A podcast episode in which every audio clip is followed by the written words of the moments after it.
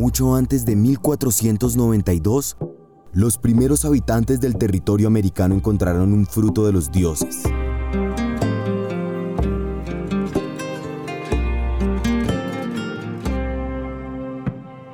Sería Hernán Cortés de Monroy y Pizarro Altamirano, conquistador español del territorio azteca, quien llevaría ese alimento de sabor amargo a donde lo transformarían en el chocolate que hoy conocemos y tomamos. Un chocolate que tiene un proceso industrial con grasas y azúcares añadidos, muy distinto al mezclado con semillas que se consumía en el Nuevo Mundo. Ese tipo de grasa se lo meten al chocolate con el fin de abaratar costos.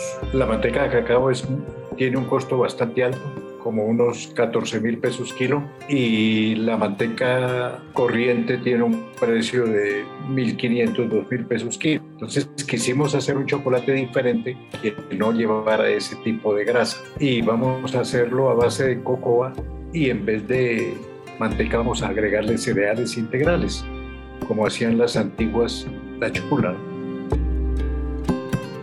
Él es Mario Barajas, el fundador de Vita Chocolate un producto que reinventó una forma ancestral y artesanal de preparar el chocolate llamada chucula. Desde que lo hizo hace 36 años, miles de colombianos se nutren con su receta. En este episodio escuchamos la primera familia que se alimenta con su creación, su empresa.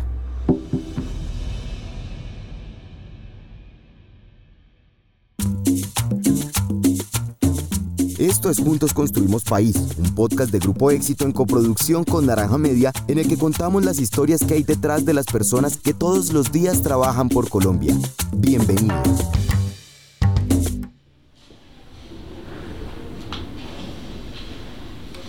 Porque me llevaba bastantes añitos y ahí nos conocimos, siempre eh, fuimos muy inquietos por, por formar empresa. Eh, tuvimos una empresa de pantaloncitos plásticos para bebé.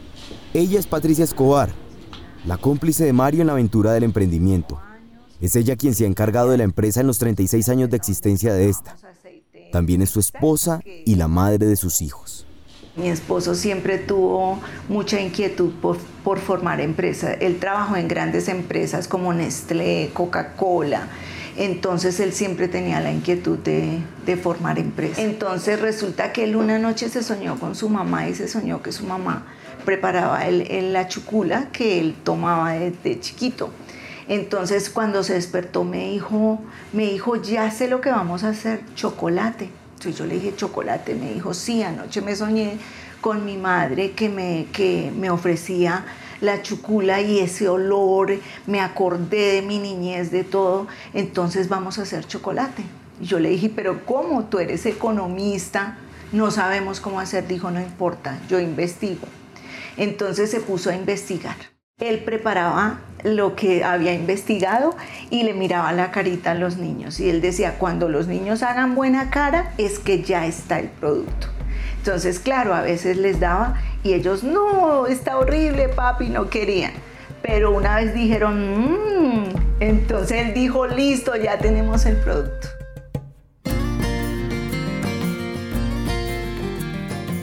No se sabe desde hace cuánto tiempo tomamos chucula. Lo único que se sabe es que es un producto típico del altiplano cundiboyacense. Una mezcla de habas, arvejas, cebada, trigo, garbanzos, maíz y lentejas que junto al chocolate ha acompañado a generaciones de colombianos. Era esa la bebida chocolatada a la que Mario le apostó su tiempo y su ingenio. Un recuerdo del paladar hecho negocio y que, más que un alimento cualquiera en la canasta de los colombianos, sería un pilar de la economía de decenas de familias encabezadas por madres solteras a quienes desde el inicio apoyaron en Vita Chocolate. Un sueño de una noche que se convertiría en la esperanza tangible de toda una empresa. Y es que en esta empresa hay una preocupación genuina por el bienestar de la familia, al punto en que ya son los hijos y las hijas de sus primeros trabajadores quienes hoy toman el relevo. Sus padres disfrutan de la pensión fruto de años de trabajo. Ellas y ellos siguen la carrera que les permite llevar una vida digna. Digamos, en el momento que yo nací, ella se encontraba sola, porque pues, pues ahí tuvo como un conflicto mi papá me negó. Entonces entró acá y bueno, eh, a los dos meses, ella estaba en periodo de prueba, a los dos meses más o menos se enteró que estaba embarazada de mí. Entonces, eh, pues ella habló acá y todo, y pues sin embargo la dejaron continuar. Entonces se puede decir que yo nací acá. Entonces, pues no sé qué me para acá, cuántos años pueda estar acá, si me pueda pensionar como ella, pero realmente sí quiero seguir acá porque, o esta es como mi segunda casa. Ella es Mayra Letrado, la hija de Elsa Spitia, colaboradora de la empresa desde los 28 hasta los 58 años. Ahora Mayra heredó el puesto de trabajo de su madre y con esa herencia la responsabilidad de seguir un legado de servicio te digo, o sea, es algo emocionante, algo... Mi mamá sembró algo acá muy bonito, allá la quieren demasiado, todavía la recuerdan mucho.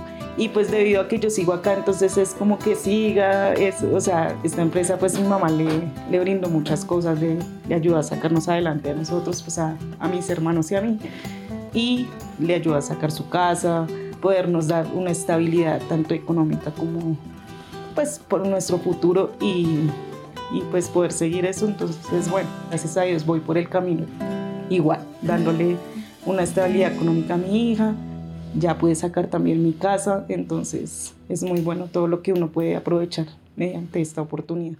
Historias que se repiten pero que lentamente cambian realidades más allá de la fortuna de tener estabilidad. A diferencia de muchos relatos de colombianos, que una historia se repita en este sentido es terminar con años y años de ciclos de violencia y pobreza. Historias en las que el destino junta a las personas, coincidencias afortunadas que han hecho crecer a familias como la de Marta Vázquez.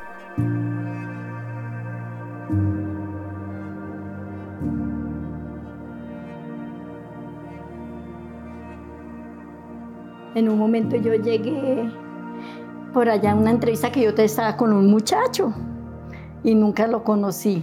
Y entonces un señor me vio y me dijo que, qué me pasaba, porque yo era todavía... Y le dije que estaba consiguiendo empleo. Entonces me dijo, toca allá en esa puertica, que ahí están recibiendo, es una empresa de chocolate. Y gracias a Dios, cuando yo llegué acá a la empresa, yo tenía una situación ya crítica.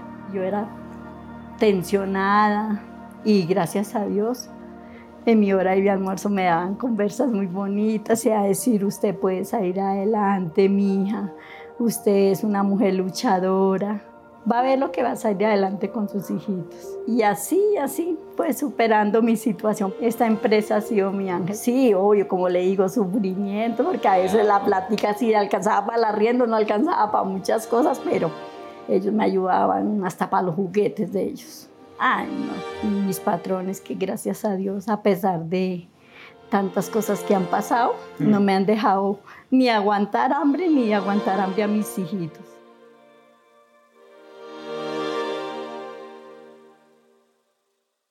Un colombiano se puede tomar en promedio 300 tazas de chocolate al año. Eso es casi una taza diaria. También se cultivan más de 50.000 toneladas anuales de cacao y se generan casi 200.000 empleos solo en la siembra y cosecha del producto sin mencionar los procesos industriales de comercialización y consumo, una larga cadena de valor agregado a la que se suman con la construcción de país, Vita Chocolate y el éxito.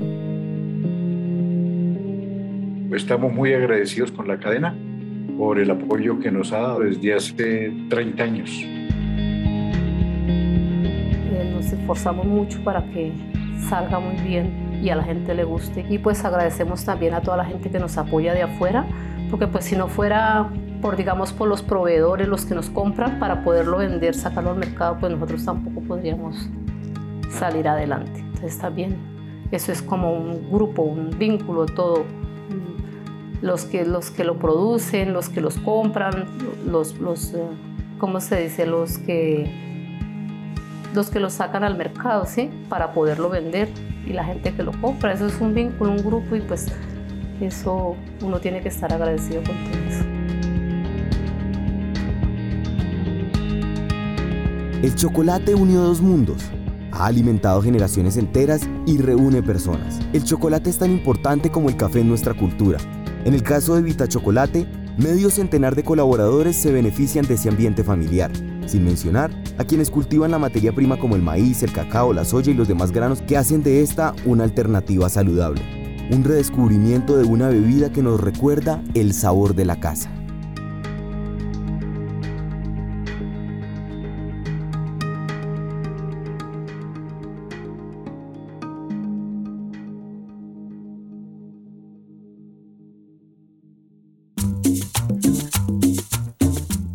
Juntos Construimos País, un podcast de Grupo Éxito en coproducción con Naranja Media. Este episodio fue musicalizado por Juan Diego Bernal, producido por quien les habla, David Guarín. Todo nuestro contenido está alojado en Spreaker. Nos vemos en el siguiente episodio.